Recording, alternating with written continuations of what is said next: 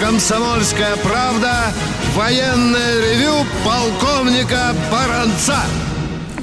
Все так и есть. Это военное ревю полковника Баранца. В студии полковник Тимошенко, а полковник Баранец в параллельной реальности.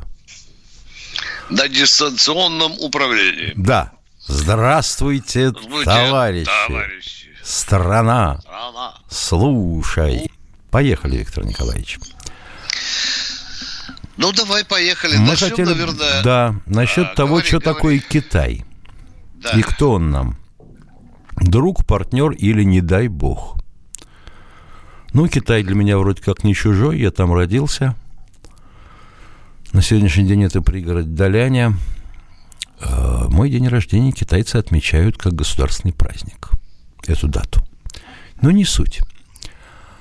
Так вот, ежели брать с конца, как хреновый троечник, ищем ответ. Если Китай нам враг, не дай бог.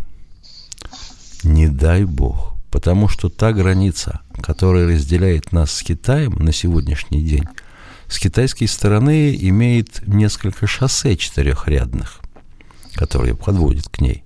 А с нашей стороны там ни хрена нет. Там либо глухая тайга, либо трасса э, железной дороги проходит на расстоянии броска камнем, а боевые действия можно вести только по отдельным направлениям. Сколько мне помнится, Даурская, где мне довелось послужить, затыкала целая армия с двойным комплектом армейских соединений частей и ПРТБИ инженерной, которая своими э, воронками могла перекопать всю Даурию поперек и обеспечивала кровавый понос любому, кто туда сунется. Не, я, я не фигурально выражаюсь, потому что там такое заражение было бы, мам дорогая. Поэтому мы врага вот в стороночку. Теперь насчет партнера. Боюсь, что ежели мы попытаемся установить нормальные партнерские отношения, то есть 50-50, то у китайцев не хватит патронов расстреливать наших вороватых чиновников. Они плодятся, как бактерии, каждые 25 минут следующее поколение. Ну, а вот вспоминаю, когда я пришел в службу спецконтроля белогубым щенком, э, наткнулся на то, что по коридорам бродят натуральные академики. И один из них, Михаил Александрович Садовский, а он геофизик выдающийся, а с ними разрешалось дискутировать. Это же не командиры, а академики. Ну, академик это кто? Это обычный гражданский. В свое время мне сказал, тезка, как коллеге скажу, наилучший прогноз негативный. Потому что если что плохое случится, а у тебя будет негативный прогноз, скажут, какой умный-то. Он же предупреждал. На следующий раз тебе прислушаются и могут даже денег дать. А если позитивный, то тут в любом случае можно обкакаться. Так вот, читая и слушая то, что говорят и пишут про Китай, волос встает дыбом. Наши радиослушатели в том числе. А, китайцы скупили всю землю в Забайкалье. И что-то там сеют. Мама дорогая, а кто мешал вам, товарищи забайкальцы, пахать и сеять в этом Забайкалье? А? Что, денег нету, что ли? А государство давало. Вот советское государство ухитрялось заселять Дальний Восток. Сейчас народ оттуда сматывается. Ну, ну, придумка была дальневосточный гектар. И что? Глупый Столыпин давал по 12 гектар, и ничего. Не рухнула русская империя, только народ туда переселялся. А вот китайцы сейчас Байкал весь выпьют. Не, ребята, не успеют. К тому времени в Байкал обрушится Ой, очистные сооружения Байкальского ЦБК, которое благополучно умерло, и которые уже не раз пытались э, тендером определить, кто будет восстанавливать, уже и деньги выделили. И тот, кто согласился, с изумлением обнаружил, что проект совсем не такой, и что то, чего он выиграл, гораздо больше того, на что он рассчитывал. А деньги лежат. Проценты на них идут, идут. Замечательно. Я согласен на такой проект. Только пусть мне проценты отойдут. Все деньги не нужны. А вот ежели этот Байкал туда э, плеснет, ЦБК, все, что у него есть, чего будет с Ангарском? А вы готовы эвакуировать Иркутск? Нет? Миллионник, ё-моё. Нам не хватит земли на Рублевке, чтобы людей расселить. Это что, повторение прошлого года того, что было после пожаров и наводнений? Путин туда вылетал, пытался наложением рук лечить. И чего? Отпадает. Значит, вот когда Китай решил не брать наш газ и нефть из трубы, ничего ужасного не произошло.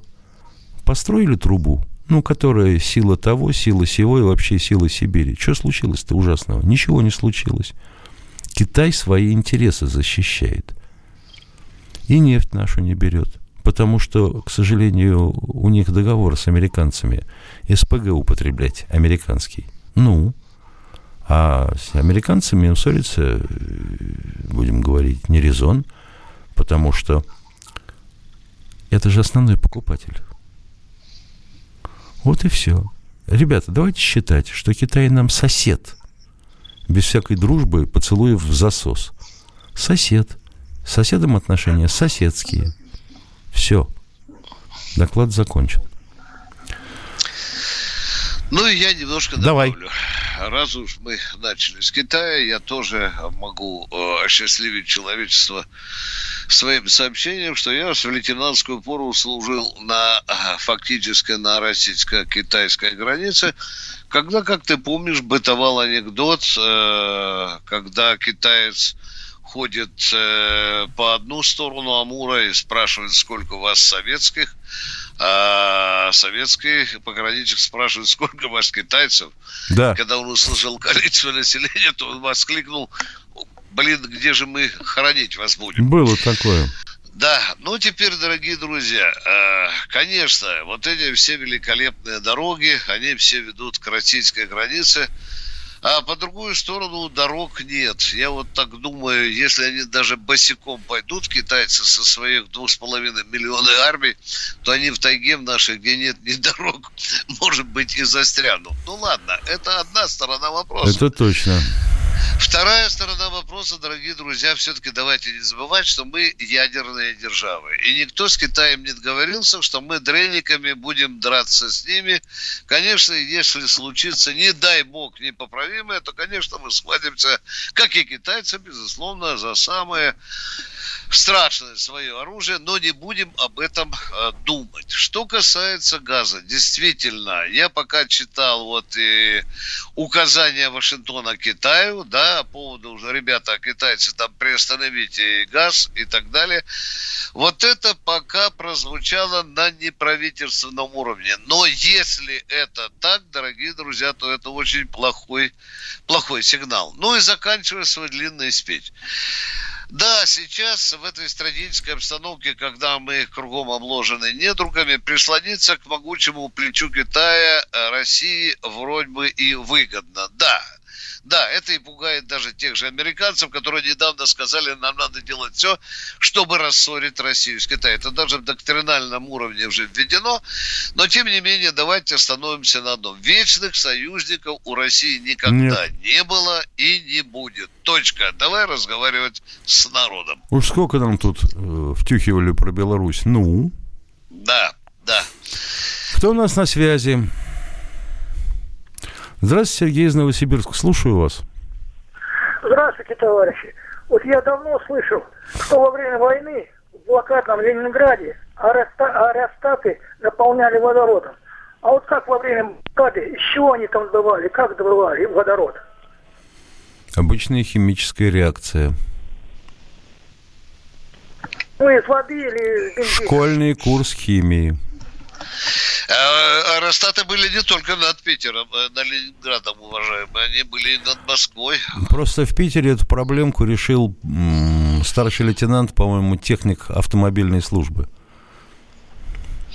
Если есть охота, пусть поковыряются э, в Гугле, и там большая обширная статья, не хочу повторять. Обычная химическая реакция. Ну, кто там у нас еще? Время, время. э, Здравствуйте, Иван из Ставрополя. Здравствуйте, Михаил Владимирович Здравствуйте. и Виктор Николаевич. А, два вопроса, как помнится, в одни руки. Спасибо. Что там с Путиным? Уже не выйдет в эфир на комсомолке? Как только Почему? выйдет, я вас сразу предупрежу. Я скажу к Понятно. товарищи И второй радиослушатели. вопрос. Как вы думаете, достоверна ли информация о том, что я звонил в отдел связи с читателями 777-0282 комсомолки в Москву? Сказали, что нет. А я говорю, от угрызений совести я передаю. Путин сегодня не выйдет в эфир.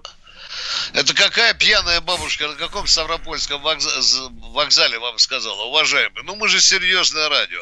Э, Наша передача «Военное ревю» может прерваться в любую минуту, потому что, когда президент захочет, тогда и обратиться к нации. Ждите.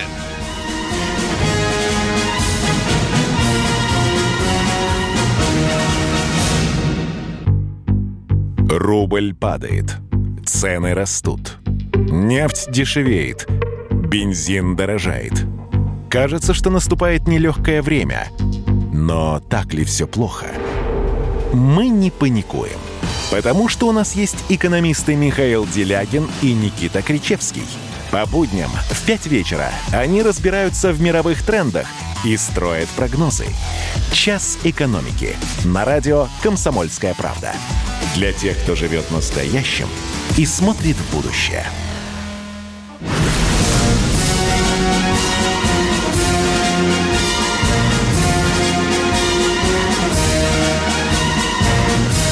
На радио «Комсомольская правда» военное ревю полковника Баранца. Продолжаем военное ревю. Здравствуйте, Игорь из Бийска. Как давно я вас не слышал?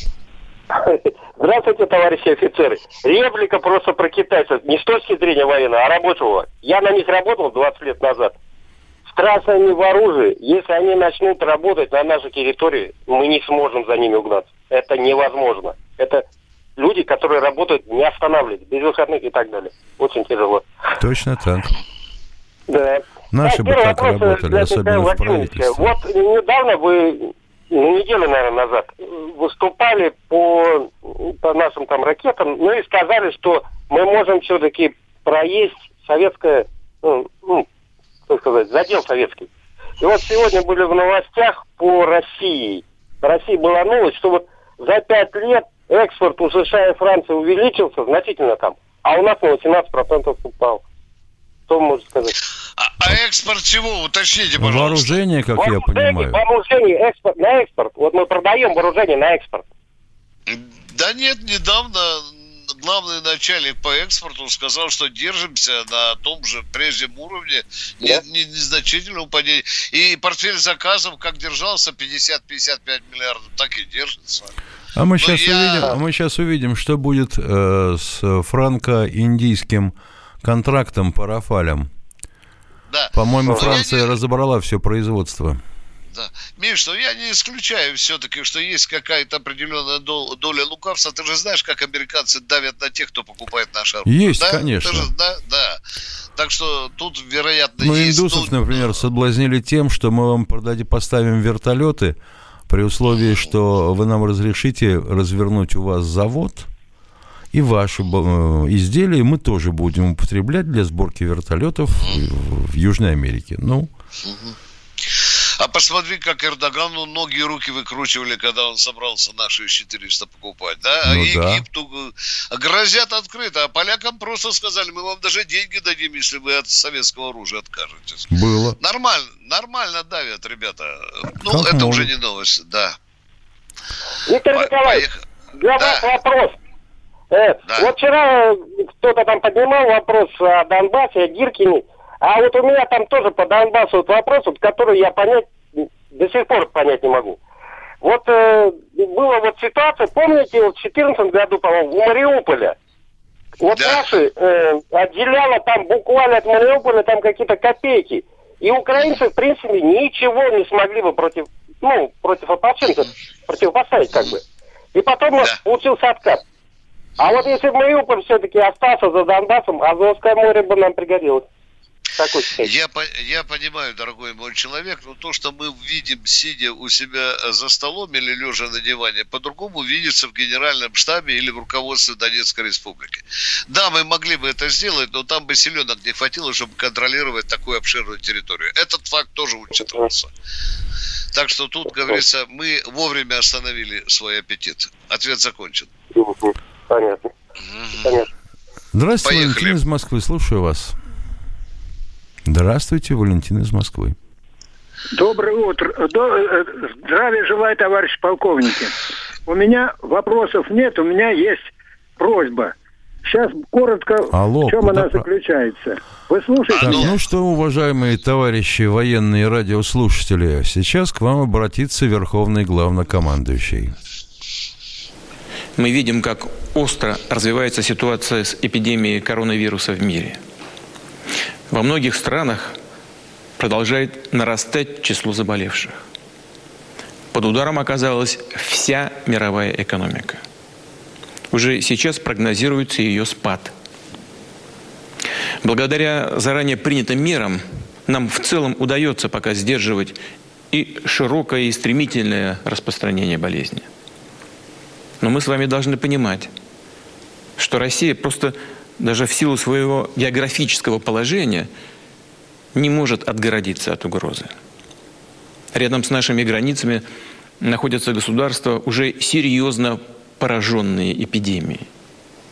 И полностью заблокировать ее проникновение в нашу страну объективно невозможно.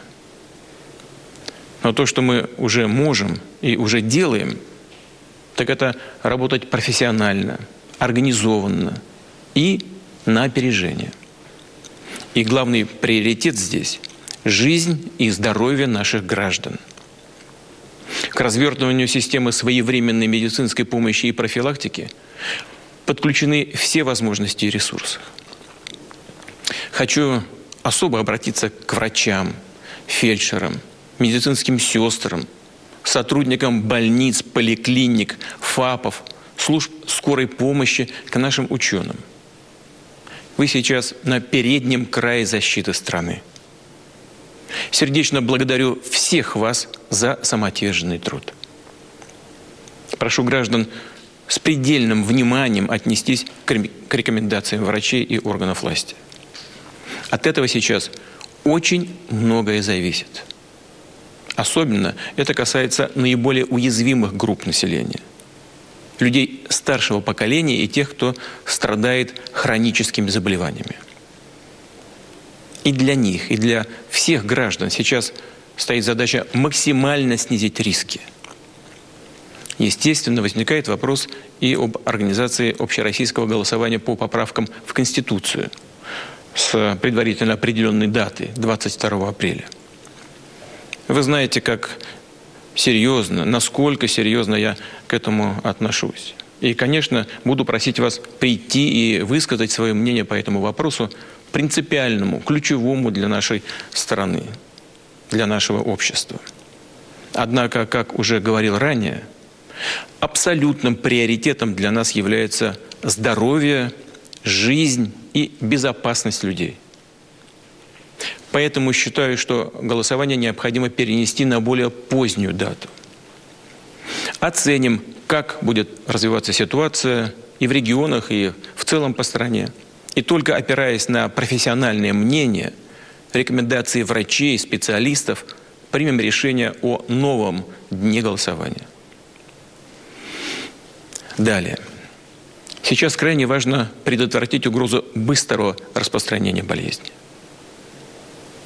Поэтому объявляю следующую неделю нерабочей с сохранением заработной платы.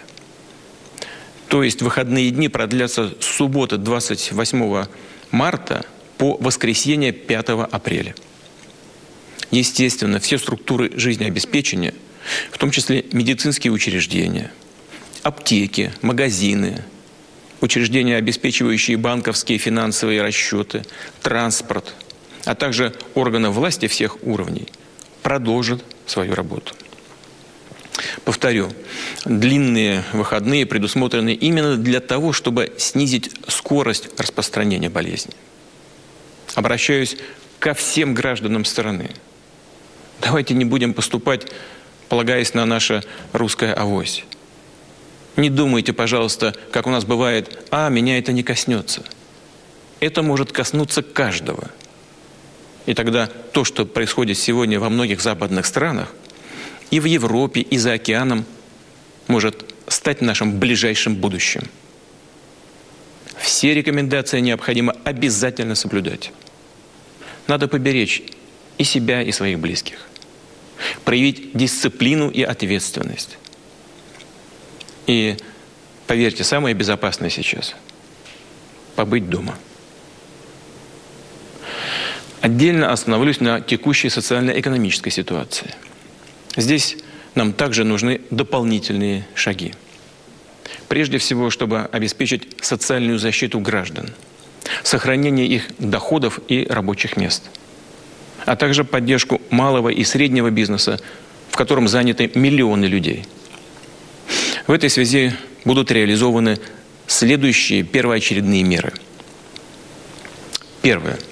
Все социальные пособия и льготы, которые полагаются гражданам в течение ближайших шести месяцев, должны продлеваться автоматически, без предоставления каких-либо дополнительных справок и хождений по инстанциям. Например, если семья имеет право на льготы по ЖКХ – ей не надо будет регулярно подтверждать уровень своих доходов, чтобы получать такую поддержку.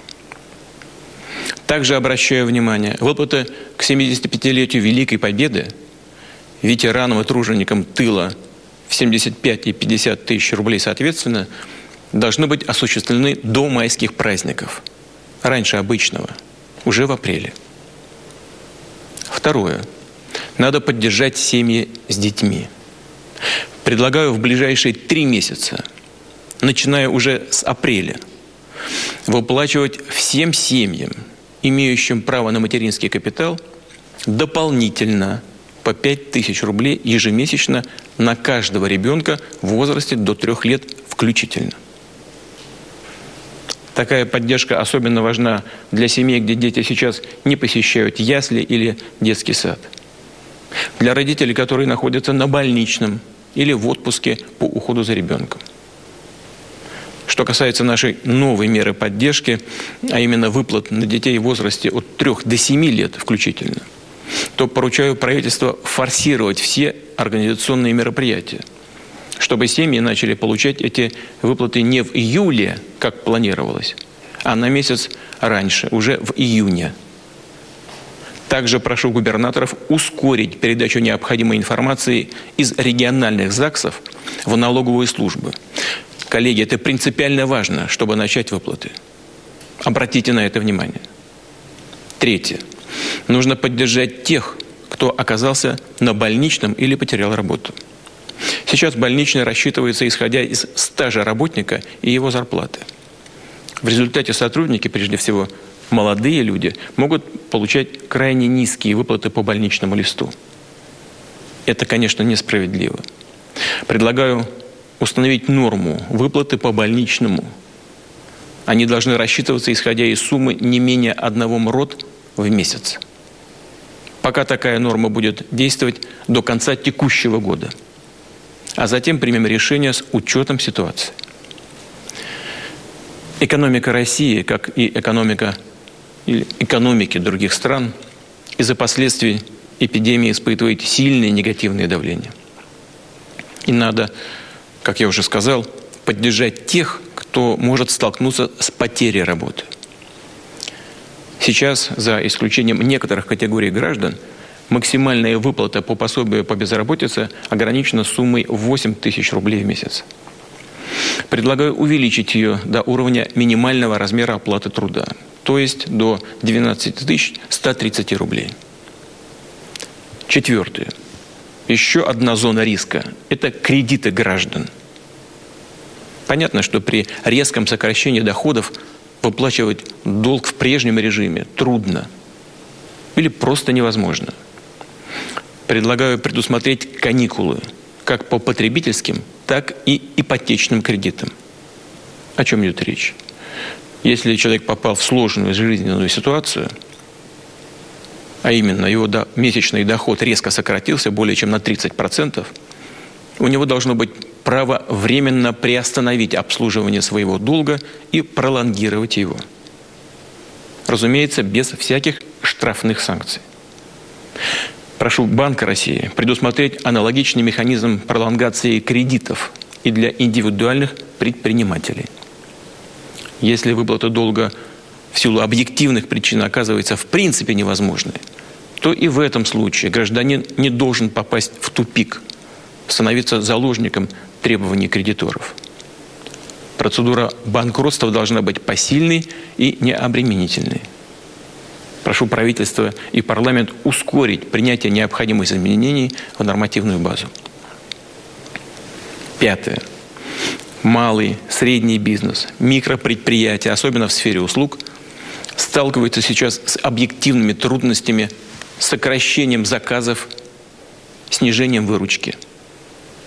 Нужно помочь таким компаниям продолжить устойчивую работу, а значит сохранить своих сотрудников. Повторю, наша важнейшая задача, обращаюсь сейчас ко всем работодателям, обеспечить стабильность на рынке труда, не допустить всплеска безработицы – государство окажет бизнесу содействие в решении этой задачи. Предлагаю для тех предприятий, для тех отраслей, которые наиболее затронуты нынешней непростой ситуацией, обеспечить следующие меры поддержки. Компаниям малого и среднего бизнеса считаю необходимым предоставить отсрочку по всем налогам за исключением НДС на ближайшие 6 месяцев – а для микропредприятий, кроме такой отсрочки по налогам, дать еще и отсрочку по страховым взносам в социальные фонды. Что касается банковских кредитов, то и здесь компании малого и среднего бизнеса, микропредприятия, оказавшиеся в сложной ситуации, должны получить отсрочку по кредитам также на ближайшие 6 месяцев. В целом прошу правительство и Центральный банк предложить и принять дополнительные меры обеспечения устойчивого кредитования реального сектора, включая предоставление госгарантий и субсидирование. Далее. Предприятия, оказавшиеся в сложной ситуации, нужно защитить от банкротства. В этой связи предлагаю ввести сроком на 6 месяцев мораторий на подачу заявлений кредиторов – о банкротстве компаний и взыскании долгов и штрафов. Повторю, эти меры будут распространены на компании, которые работают в секторах, наиболее затронутых нынешней непростой ситуацией. Вместе с тем, поручаю правительству вести постоянный мониторинг ситуации и в случае необходимости расширять, корректировать перечень отраслей, которые нуждаются в поддержке. Шестое. Сейчас мы обязаны сделать все, чтобы поддержать доходы граждан. Прежде всего занятых на малых и средних предприятиях.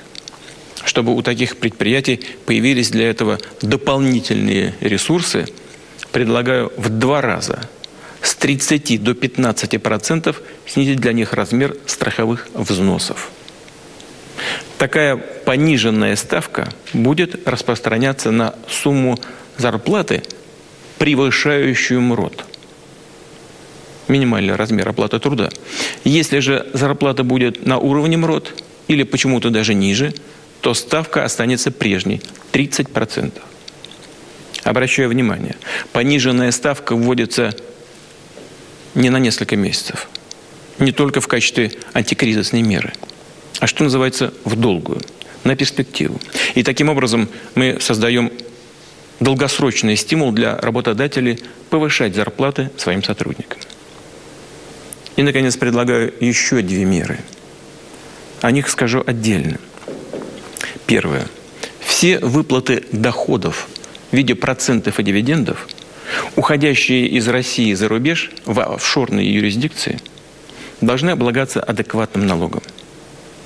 Сейчас две трети таких средств – а по сути это доходы конкретных физических лиц, в результате разного рода схем так называемой оптимизации облагаются реальной ставкой налога лишь в 2%. тогда как граждане даже с небольших зарплат платят подоходный налог в 13%. И это, конечно, мягко говоря, несправедливо. Поэтому предлагаю для тех, кто выводит свои доходы в виде дивидендов на зарубежные счета, предусмотреть ставку налога на такие дивиденды в 15%. Естественно, это потребует корректировки наших соглашений об избежании двойного налогообложения с некоторыми странами. Прошу правительства организовать такую работу. Если же иностранные партнеры не примут наших предложений, то Россия выйдет из этих соглашений в одностороннем порядке. И начнем с тех стран, через которые проходят значительные ресурсы российского происхождения, что является наиболее чувствительным для нашей страны. Второе. Во многих странах мира процентные доходы физических лиц от вкладов в банках и инвестиций в ценные бумаги облагаются подоходным налогом. У нас такой доход налогом не облагается. Предлагаю для граждан, чей общий объем банковских вкладов или инвестиций в долговые ценные бумаги превышает 1 миллион рублей, установить налог на процентный доход в размере 13%. То есть, повторю, не сам вклад, а только проценты, получаемые из таких вложений, будут облагаться налогом на доходы физических лиц. Подчеркну, такая мера затронет лишь порядка 1% вкладчиков. При этом условия для размещения средств в российских банках по-прежнему останутся привлекательными и одними из самых высокодоходных в мире. Предложенные решения непростые, но прошу, прошу относиться к ним с пониманием.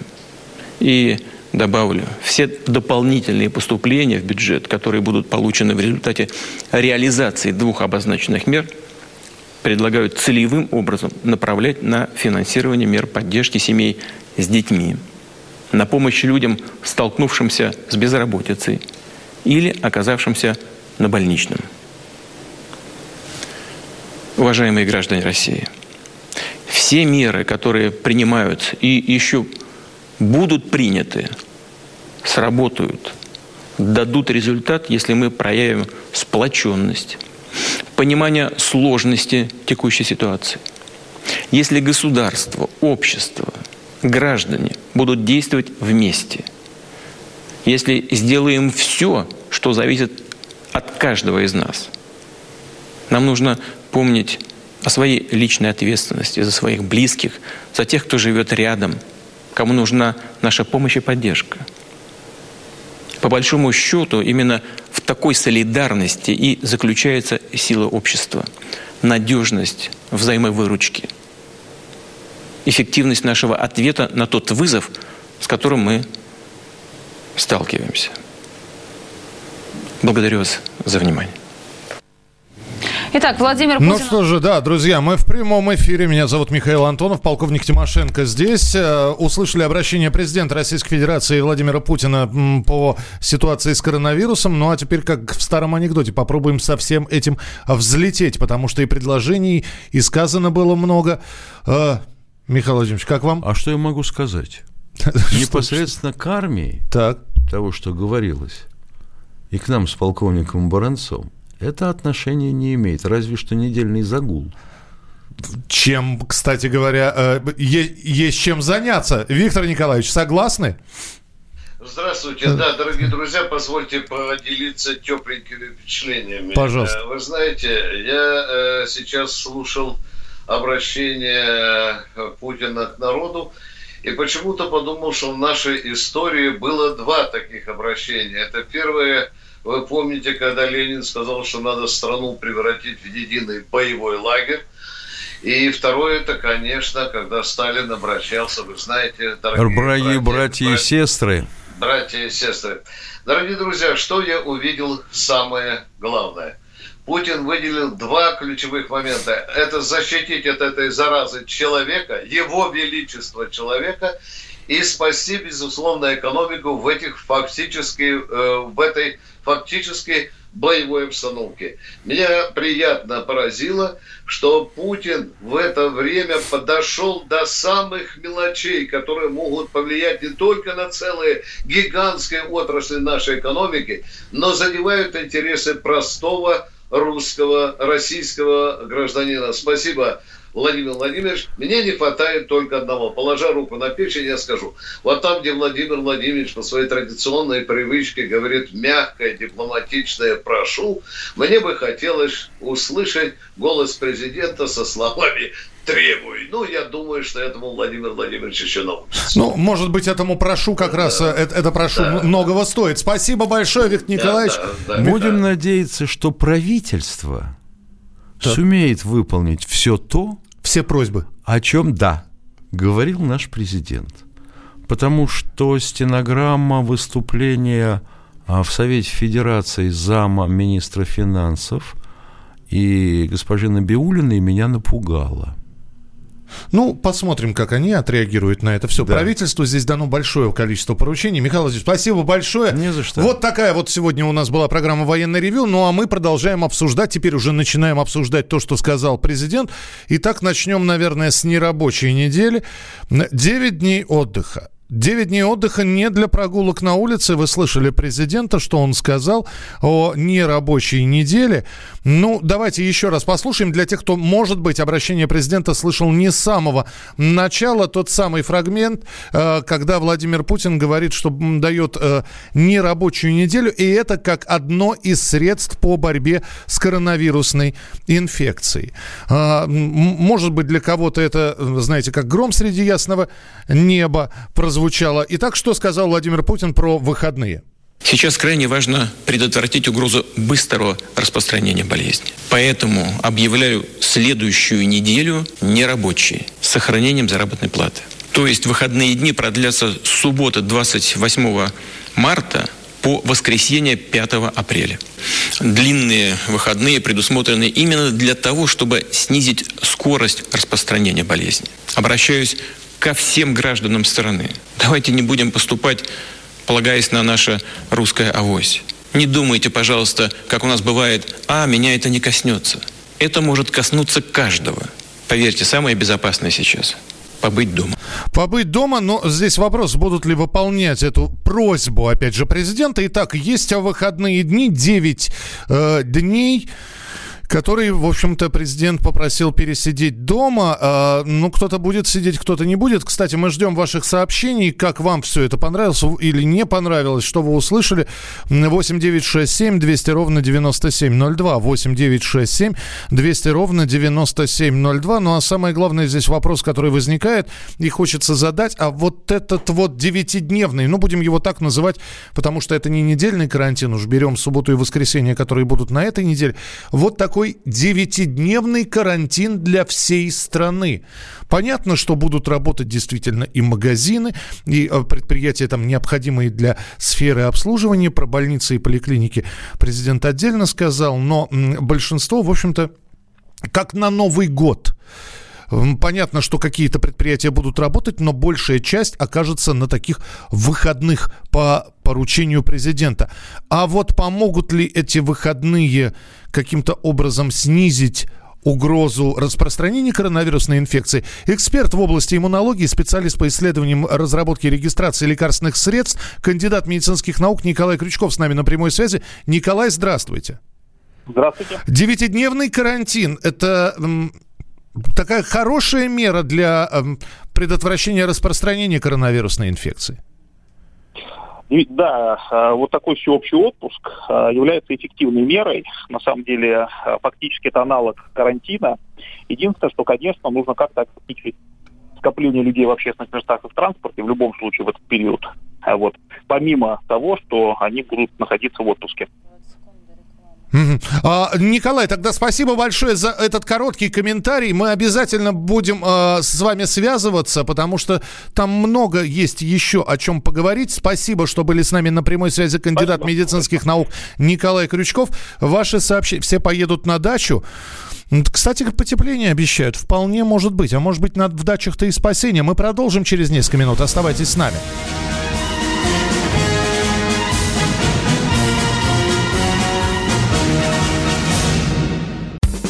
Первая радиогостинная страны. Вечерний диван. На радио «Комсомольская правда». Весь вечер с вами на диване. Трехкратный обладатель премии «Медиа-менеджер», публицист Сергей Мардан и журналистка-телеведущая Надана Фридриксон. Обсуждают главные темы дня с экспертами и с вами. Ежедневно, по будням, в 6 вечера по Москве. Два часа горячего эфира. Вечерний диван. На радио «Комсомольская правда».